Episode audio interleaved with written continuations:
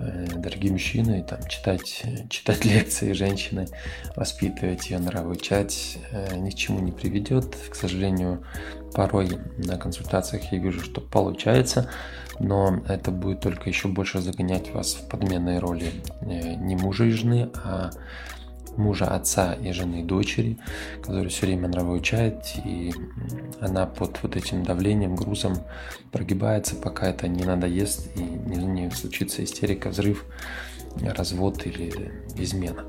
Поэтому э, лучше всего, опять же, обратить на себя внимание, если рядом со мной женщина, которая к примеру, не убирается и не, не ведет домашний какой-то уют. Только может у меня в моей жизни бардак, э, в моей работе и профессии.